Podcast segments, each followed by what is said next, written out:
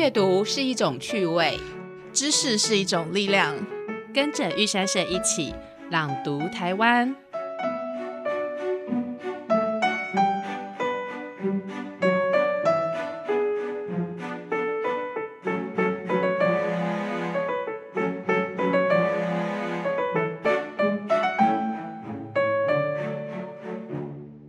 家好，欢迎来到朗读台湾，一起登上阅读的玉山。这是由玉山社出版公司所开设的 Podcast 节目，我是新月书房的知雅，也就是要来跟读者朋友们一起分享图画书阅读的秘密，还有创作背后的八卦。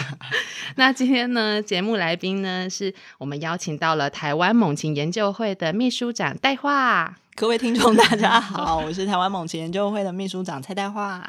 对，嗯，今天呢，我们要跟读者们朋友分享的是《风中有鹰》这本图画书。那《风中有鹰》是新月书房在十月出版的，由鸟类画家何华仁老师所创作，也是新月书房野鸟绘本系列的第五本。然后呢，这是一部介绍台湾猛禽的知识性图画书，里面出现的猛禽，呃，就是我们常常会在口语上提到的老鹰。那最近呢，也是。赏樱季，也就是属鹰人最忙碌的季节，所以呢，我们就特别的邀请戴画来节目上跟大家聊一聊关于《风中有鹰》这一本图画书，还有猛禽的二三事。猛禽这个字呢，其实对大家来说是有时候就是稍微遥远一点。我想大家比较常听到应该是猛兽吧，就是什么像是凶凶猛的野兽啊，狮子、老虎之类的。那猛禽的话，其实顾名思义就是凶猛的鸟类，禽就是指鸟类的意思。那哪一些鸟是凶猛的嘞？其实就是大家比较常听到的，像是老鹰、猫头鹰。等等的这一些，其实猫头鹰它也算是一种猛禽，所以像猛禽里面的话，我们就是就是有分成像是白天出没的，我们又称为日行性的猛禽。那这一些日行性的猛禽，其实就是这一本绘本里面的主角。哦，那所以像十月赏樱啊，嗯，想要请戴画帮我们的读者朋友介绍一下，目前在台湾。常见的猛禽有分成哪几类？然后大概可以看得到哪几种呢？好，台湾的猛禽其实非常的多，其实总共大概有四十六种，就就超乎大家的想象。那其实老师在这本书里面就花了非常多的种类嘛。他其实，在第二页里面就是赤腹鹰，那就是刚刚我们有提到说，哦，赏樱季节为什么现在是赏樱季节？它其实就是现在是赤腹鹰跟灰面狂鹰大量。南下准备要去菲律宾度冬的时候，它会经过台湾的这些鸟，就是它数量非常多。那像今年的赤腹鹰的话，它目前已经算超过二十六万只了。哇，非常多只。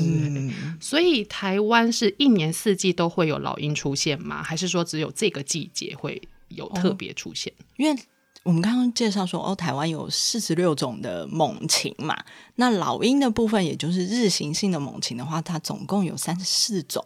所以它其实有分为像是一整年住在台湾的，你一整年都有机会看到它的。然后也有像是只有过境期，像春天、秋天，它会经过台湾，然后去别的地方度过冬天，或是别个地方度过夏天的这种鸟。所以它会在。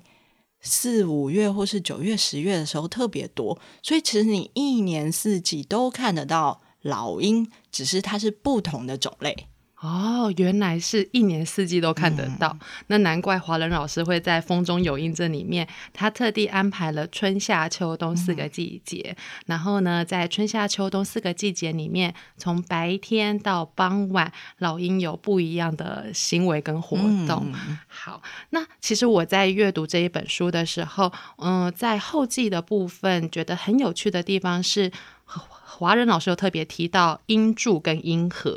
那。鹰柱跟音盒是指什么样的画面呢？对，听起来很像是什么一堆老鹰排起来，长得像柱子一样，或者是老鹰什么在河流里面之类的。哦，其实不是，它其实是指这些老鹰盘旋空中的样子，跟它飞行的一个状况。好，我们刚刚有提到说迁徙性的猛禽，然后每年大概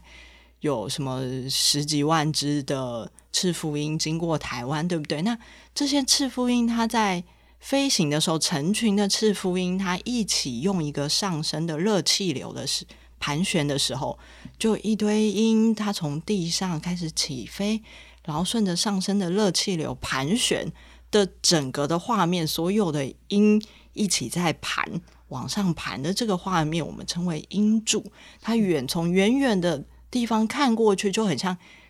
老鹰形成的一个柱子一样，它是非常多的老鹰，因为一一起盘旋形成画面。好，那老鹰借由热气流一路往上盘，盘到一定的高度之后，它会准备开始往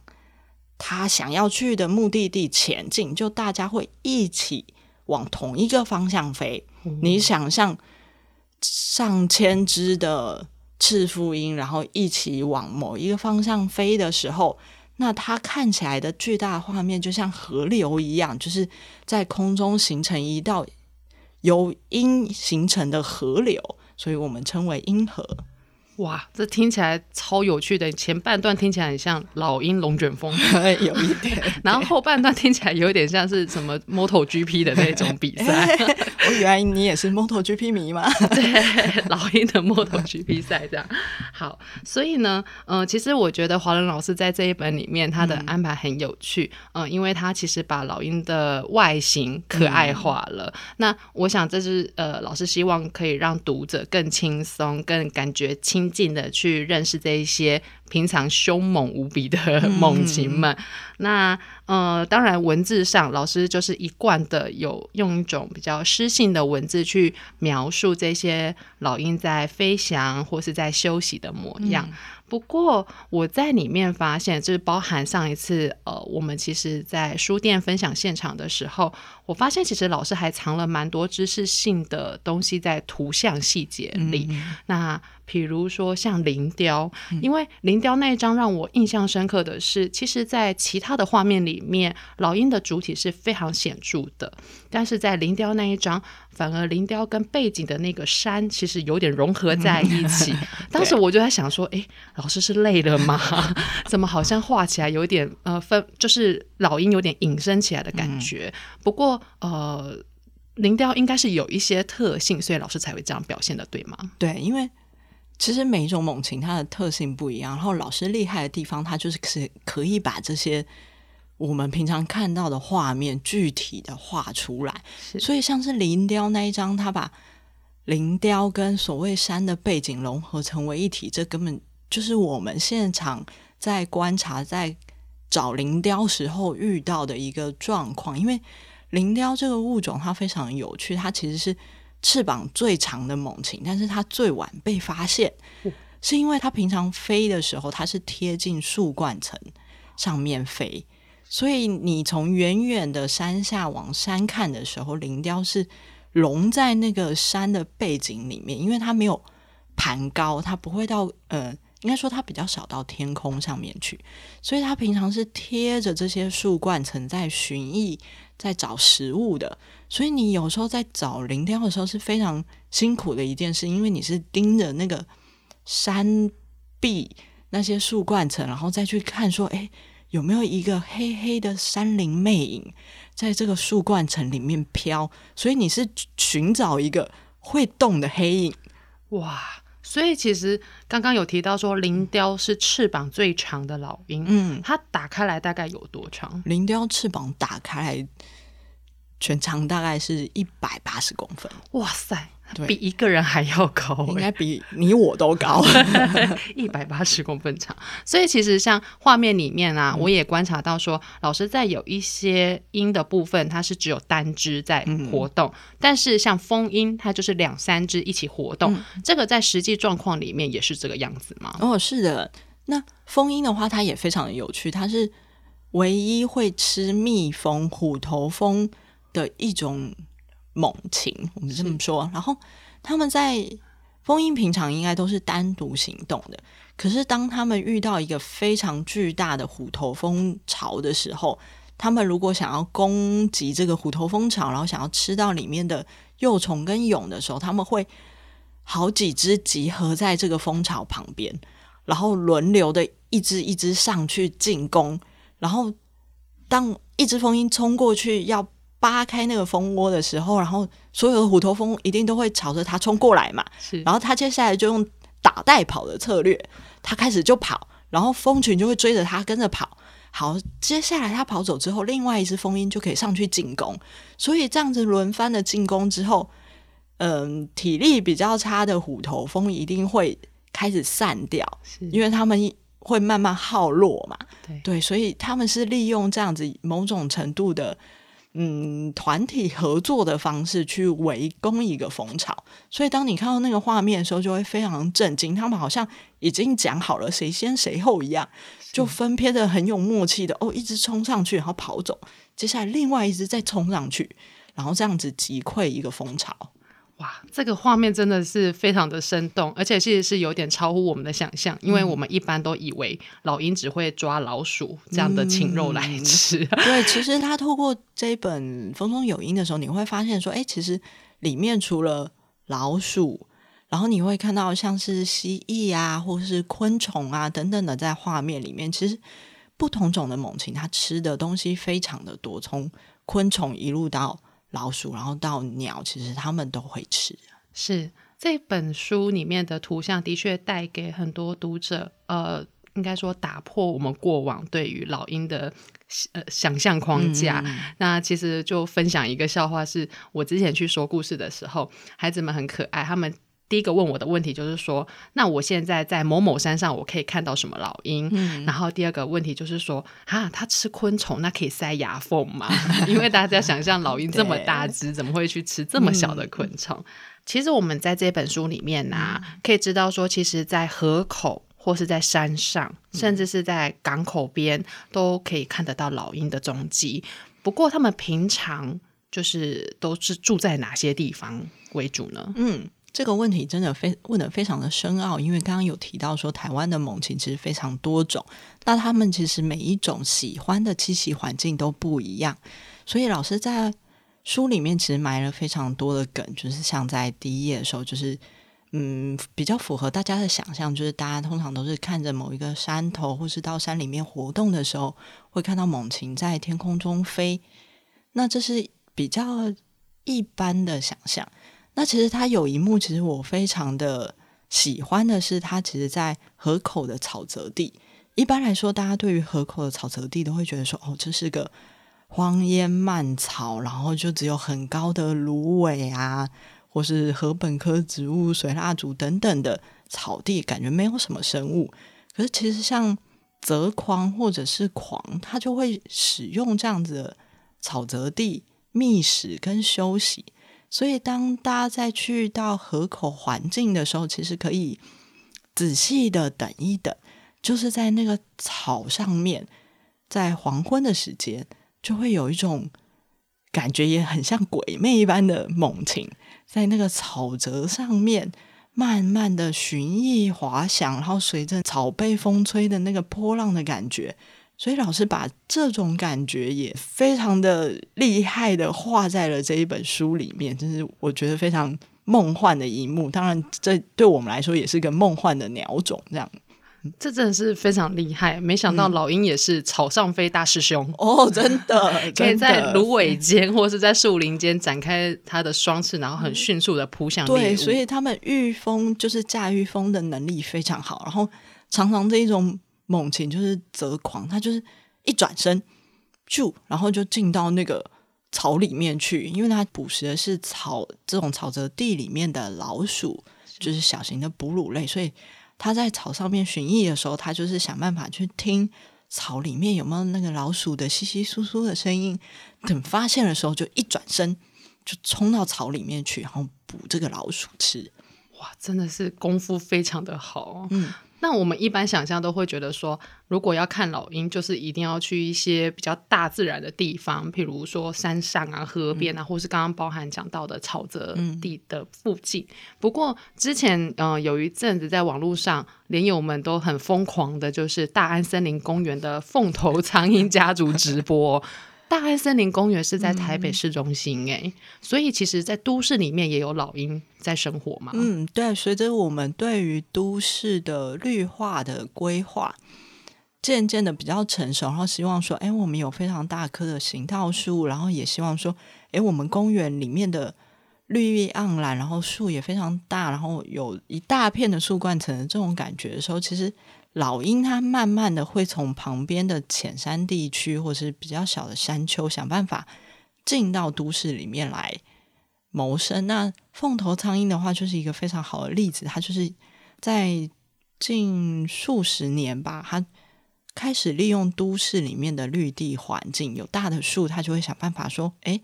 评估一下，说有没有办法在树上筑巢育用。”那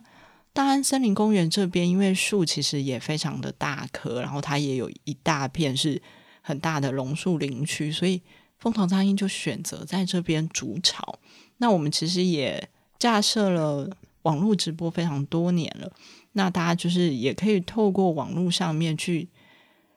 一起体验说，哎，猛禽育雏到底是一个什么样的过程？这真的是非常难能可贵的影像记录哦。其实，在录音之前有跟大花分享过，就是因为我们家南投老家的山上，它其实算是浅山区啦。那有一次，我爸爸就是在山上养了一窝鸡，那他固定一个礼拜回去一次。结果有一次回去的时候，发现他的小鸡都不见了，可可是呢，却关了一只老鹰。不过，因为我们是一般民众，所以我们不知道那是什么样的老鹰。那刚刚戴花就跟我分享说，呃呃，听完我的描述以后，他觉得应该有可能是凤头苍鹰，因为凤头苍鹰的个性可能就是所谓钻得进去里面，把小鸡吃完以后出不来的 那样子的老实个性啊。应该说。嗯，大家都会觉得，哎，猛禽应该都是很大只的。可是其实猛禽有大有小。那凤头苍鹰站着的时候，它的身高大概就是四十公分，所以它的力气其实没有到非常的大。所以有时候它进到一个嗯竹编的东西，或是进进到房子里面，它可能会出不来。它不像说，嗯，我们平常比较知道的，像是雄鹰体型很大的那种，它的破坏力可能比较强一点，就有可能会出来。不过还是要告诉大家，如果发生这种情况的话，请联络就是各地区的动保单位或畜产科的民众，就是对，就是政府单位，然后请不要自己处理，或者是自己私下的就养起来，因为每一种猛禽都是保育类的，它其实是不能饲养的。是老鹰真的是。呃，虽然看起来离我们很遥远，但是透过风中有鹰，透过研究会的呃一些推广活动，我们感觉其实老鹰跟我们是关系是非常密不可分的。那当然，呃，这这几年来开始有推动所谓的友善农业啊，老鹰红豆啊，其实都是希望可以。呃，保持住台湾这个环境里面的生物多样性，尤其老鹰，因为啊，真的它们的生存也很不容易，数量又稀少，所以呢，也很希望大家可以透过呃阅读这本图画书，然后更亲近老鹰之外，也可以一起想想，我们可以未来如何的一起。呃，维护他们的生存环境，那凤头苍蝇就是一个很好的教育范例。呃，在都市里面，他们的生存不容易，但是因为透过这样的直播，我们了解了凤头苍蝇的。很私密的日常 生态之后，它就像我们的朋友一样。所以呢，呃，刚刚就有谈到，孩子们其实已经开始因为这一本书开始会好奇，说自己家里环境的不能赏鹰。那其实赏鹰，或者是说属鹰人的属鹰，是一个很有趣，而且听起来应该是蛮辛苦的工作。嗯，因为大家刚刚我们有稍微介绍一下，说猛禽有非常多种种类嘛。那我们其实想要了解说，哎，这个类群它到底是？变多变少，然后现在在台湾是一个什么样状况？我们就会想办法去数它，去计算它。那就像我们刚刚提到的，诶二十六万只的赤腹鹰，这个数字到底怎么来的？这数字其实是我们调查员站在垦丁的凌霄亭上面，用望远镜很认真的数出来的，一只一只数出来的。对，大家一定很难想象说，哦，你你。他们疯狂的在天空中一直往前走，你怎么数呢？他们其实有非常厉害的技法。其实大家都呃，应该说调查员他会使用望远镜看着某一块天空，然后去很认真的去盯着这个天空里面有多少的老鹰、多少赤腹鹰从他的望远镜里面通过。我知道那个主持人他已经看傻了，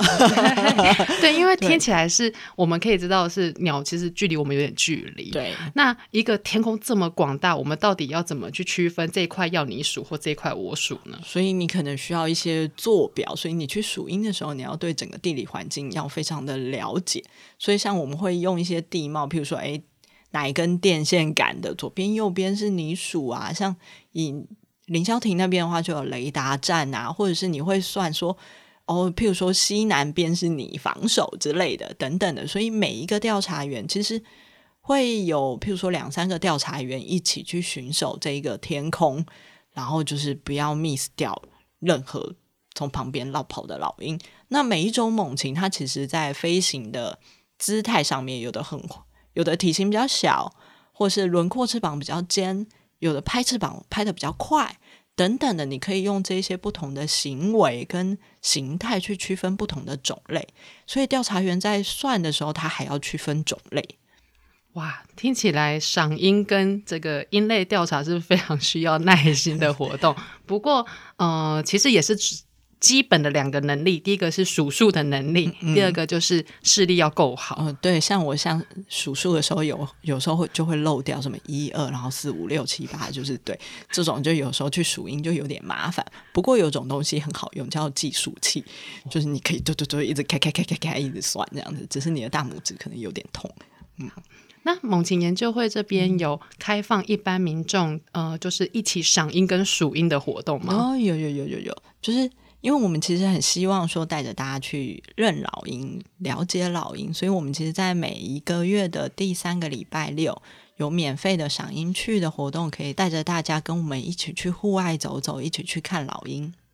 哇，这是下次如果呃家里有小朋友对老鹰，或是说因为读完这本书想要了解更多的话，也可以到台湾猛禽研究会的官网，然后一起参与这样子数鹰的活动，体验看看。呃。怎么赏音，怎么数音，甚至到最后，说不定会变成老鹰达人。